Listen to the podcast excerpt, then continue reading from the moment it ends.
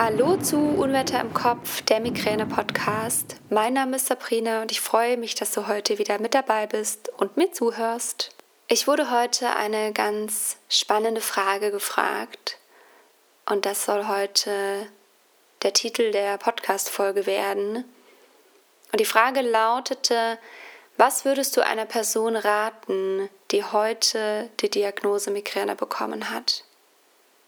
Also welche Schritte sie gehen soll und was Do's und Don'ts sind. Und ich fand das wahnsinnig spannend und ich werde das auch ganz häufig gefragt, beziehungsweise es kommen häufig Fragen in meine Nachrichten, gerade auf Instagram mit dem ähm, Tenor, ja, ich habe jetzt ganz frisch die Diagnose bekommen, ähm, es ist jetzt klar, was es ist und ich weiß jetzt gar nicht, was ich machen soll. Und ich dachte mir, ich mache doch da jetzt einfach eine Podcast-Folge dazu, weil dann kann ich das auch allen schicken. Und ich glaube trotzdem, dass die eine oder andere Person, die auch schon länger die Diagnose hat, etwas mitnehmen kann. Und ich hätte mir damals so eine Folge gewünscht und deswegen nehme ich diese Folge heute auf. Und bevor wir jetzt in die Folge einsteigen, möchte ich dir noch einen Hinweis auf meinen Newsletter geben, den es ja seit jetzt zwei Monaten, nächste Woche kommt der dritte raus, gibt. Ich hatte gegen Ende des Jahres 2022 das Gefühl, ich möchte wieder mehr schreiben und ich habe ja früher viel gebloggt und das mache ich ja nicht mehr, seit ich meine Gedanken hier in der Podcast, in den Podcast-Folgen teile, aber auch auf Instagram ähm, in den Stories oder in den Postings. Und ich wollte aber wieder mehr schreiben und dieses Medium nutzen. Und deswegen habe ich mich dazu entschieden, den Newsletter als Format zu nehmen, in den ich persönliche Punkte reinbringen kann, wie es mir gerade geht, was in meinem Leben vor sich geht, aber auch Links und Wissenswertes für Menschen mit Migräne, also was ich gelesen habe, was ich gehört habe, Podcast-Folgen, Seminare, was auch immer. Und ich schreibe auch die letzten Podcast-Folgen rein. Also du bleibst dadurch immer up to date und bekommst ein bisschen was von mir persönlich mit. Und wenn du da Lust drauf hast, dann kannst du dich über den Link in der Beschreibung der Podcast-Folge einfach kostenlos anmelden. Kannst dich auch jederzeit wieder austragen, wenn es dir dann doch nicht gefällt. Und du kannst natürlich auch über den Linktree in meinem Instagram-Profil einfach dich anmelden. Jetzt aber zurück zum Text und zur Frage, was ich einer Person rate, die heute die Diagnose Migräne bekommt. Zuallererst, diese Podcast-Folge ersetzt keinen Besuch bei einer Ärztin oder einem Arzt. Und wenn du die Diagnose offiziell bekommen hast, dann setze ich jetzt einfach mal voraus, weil das muss ja durch einen Arzt oder eine Ärztin passiert sein, dass du in medizinischer Behandlung bist. Und wenn das nicht so sein sollte, dann höre bis auf weiteres mal diese Podcast-Folge, weil das ist Spoiler, einer der Tipps, die ich für dich habe, dir einen Arzt oder eine Ärztin zu suchen, der du vertraust und von der Person du ernst genommen wirst. Und mein erster Tipp, und da muss ich wirklich überhaupt nicht lange überlegen, und das ist ein absolutes Du, ist, hol dir Informationen und Wissen und fundiertes Wissen. Weil du musst wissen, was du für eine Krankheit hast. Migräne ist eine Erkrankung, die aktuell mit dem jetzigen Stand der Wissenschaft nicht heilbar ist. Das bedeutet nicht, dass du dieser Krankheit ausgeliefert bist und es bedeutet auch nicht, dass sie nicht besser werden kann. Aber du musst trotzdem wissen, was das für eine Krankheit ist, denn das ist die Grundlage für ein Leben mit einer Erkrankung. Und deswegen hol dir Wissen, hol dir richtig gute, fundierte Literatur ins Haus und ich packe dir gerne ein paar Bücher in die Beschreibung der Podcast-Folge, damit du gute Quellen hast und da auch wirklich was mitnehmen kannst. Und das ist zum Beispiel das Buch von Professor Göbel, der ja beispielsweise der Leiter der Schmerzklinik Kiel ist. Es gibt aber auch von Professor Dagny Holleli, die ja auch schon hier im Podcast zu Gast war, Bücher. Also ja, hol dir da einfach wirklich Wissen mit und nimm dir das mit an die Hand. Und es gibt auch ganz, ganz viele Posts und Beiträge im Wissensbereich auf der Seite der Schmerzklinik Kiel, wo du wirklich viel nachlesen kannst. Und ich habe 160 Podcast-Folgen gemacht, wo du dir auch ganz viel Wissen aneignen kannst. Und es gibt natürlich auch Leitlinien für Ärztinnen und Ärzte und Betroffene, wie man Krankheiten behandelt. Und in dieser Leitlinie zur Migränetherapie und Prophylaxe steht wahnsinnig viel drin. Und das ist zum Beispiel auch eine sehr, sehr gute Möglichkeit, um da mal reinzugucken, wenn dir jetzt von der Tante des Schwagers was empfohlen wird, was auch immer. Ähm, und da kann man mal nachgucken, da stehen auch Dinge drin, die nicht wissenschaftlich belegt sind. Und da steht dann, ob das empfohlen ist oder nicht.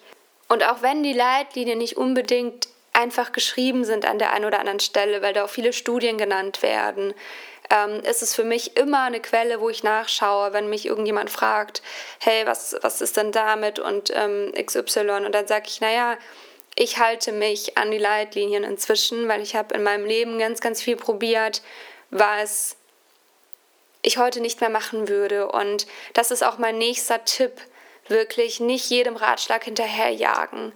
Ich kann es total verstehen, wenn man sich an jeden Strohhalm klammert, weil Migräne ist eine Krankheit, die ist einschränkend und die ist behindernd im Alltag und in der Gesellschaft wird sie immer noch total runtergespielt.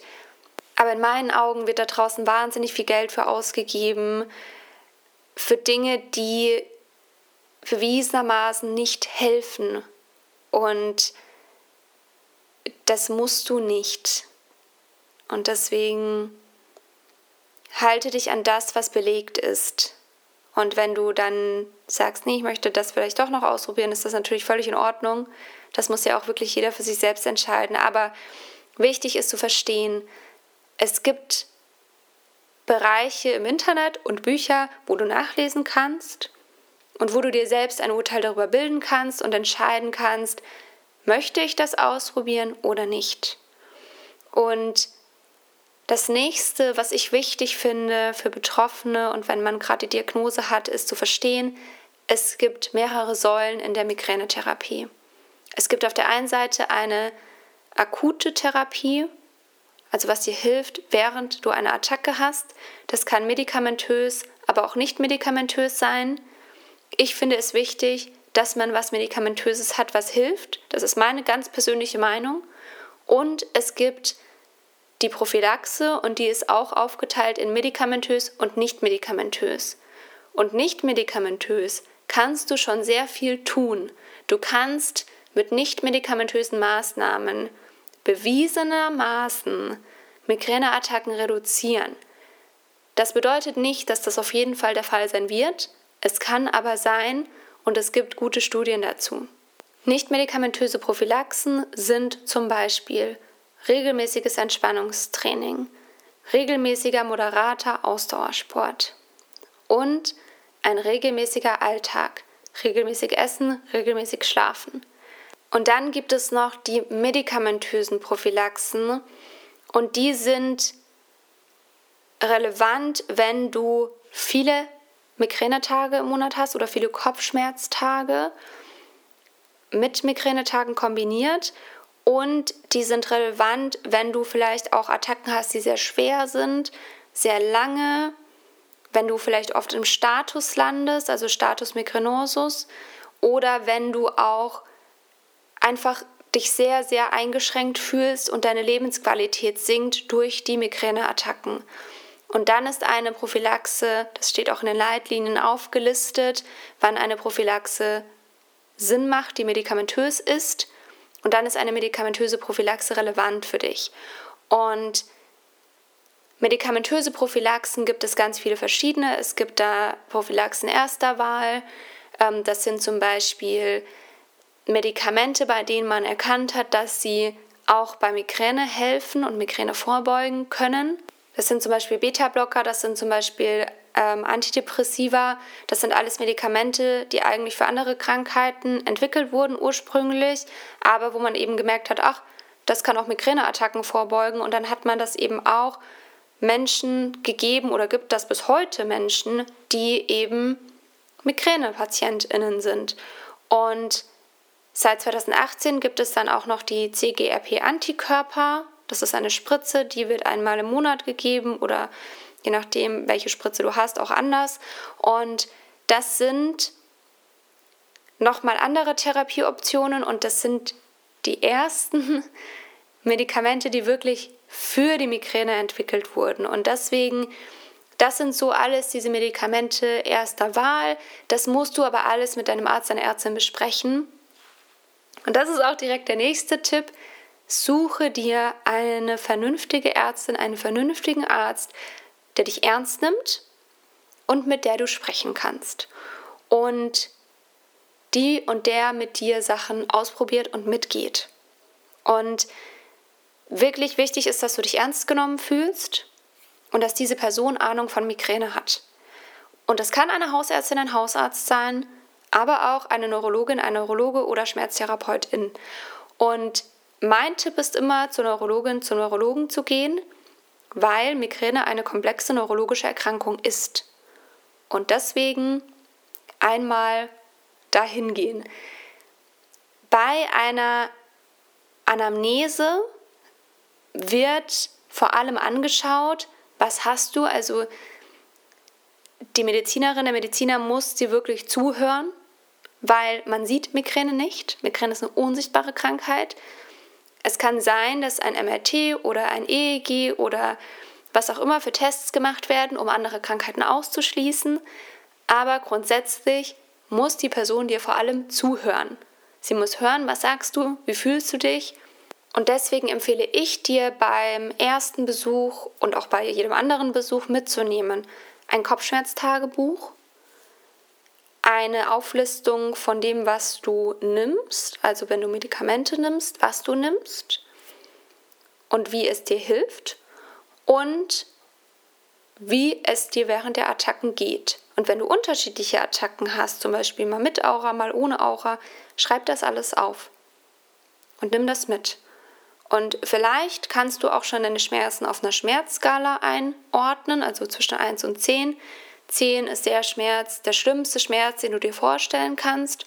Und du ordnest dann den Schmerz ein.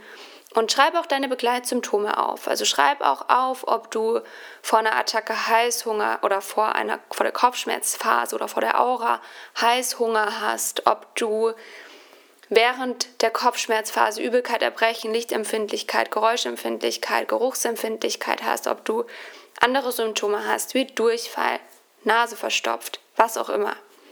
Schreib das alles auf. Und wenn es unterschiedlich ist, dann ist es unterschiedlich. Aber das ist womit die Neurologin, der Neurologe arbeiten kann. Und dann wird geschaut, was gemacht wird. Und das sind so meine Tipps, die ich wirklich mitgebe. Eigne dir Wissen über deine Erkrankung an. Such dir jemanden, der dich unterstützt im medizinischen Bereich. Es gibt mehrere Möglichkeiten und nutze die nicht medikamentösen Prophylaxe-Möglichkeiten, die es gibt. Und noch ein letzter Tipp, ergänzend dazu, such dir Gleichgesinnte. Es gibt unglaublich viele Selbsthilfegruppen von der Migräneliga, das ist die Patientenorganisation in Deutschland. Und diese Selbsthilfegruppen gibt es vielleicht bei dir vor Ort, die gibt es aber auch online. Es gibt Selbsthilfegruppen für Jugendliche, es gibt Selbsthilfegruppen für junge Menschen, es gibt Selbsthilfegruppen für Eltern mit Kindern, die Migräne haben. Es gibt Selbsthilfegruppen für Eltern, die betroffen sind. Und es gibt auch gemischte Selbsthilfegruppen einfach wirklich vor Ort. Und es macht wirklich einen Unterschied, sich mit Gleichgesinnten zu treffen und auszutauschen und zu erkennen, hey, die haben ähnliche Gedanken. Und ich teile natürlich auch meine Gedanken mit dir auf Instagram. Also schau gerne bei mir vorbei unter Unwetter im Kopf. Es gibt auch eine Facebook-Gruppe, die ist geschlossen. Da sehen nur die Mitglieder, die dort drin sind, was du schreibst. Die heißt Unwetter im Kopf, der Migräne-Austausch. Und da kannst du auch anonym posten, wenn du das möchtest. Die Möglichkeit gibt es. Und es ist ganz, ganz wichtig, dass man auch Menschen in seinem Leben hat, bei denen man sagen kann, ich finde gerade alles blöd und mir geht's beschissen. Und wie gehst du denn mit dieser Situation um und wie geht's dir? Und Deswegen ist Austausch wahnsinnig wichtig und deswegen nutze all diese Möglichkeiten, die es gibt, aufgrund des Internets. Du kannst dich austauschen immer und überall. Du kannst deine Selbsthilfegruppe auf dein Sofa holen über Online-Selbsthilfegruppen. Du kannst aber auch hingehen, wenn du das magst und dich mit den Personen treffen. Und deswegen schau, was für dich richtig ist und nutze die Möglichkeiten. Ich packe dir auf jeden Fall alle Links von allem, was ich jetzt erzählt habe, in die Beschreibung der Podcast-Folge. Ich freue mich, wenn ich dich auf der einen oder anderen Plattform wieder treffe. Vielleicht konntest du das ein oder andere für dich mitnehmen. Und jetzt wünsche ich dir einen wundervollen Tag, egal wann du diese Folge hörst. Bleib gesund und bis zum nächsten Mal. Deine Sabrina.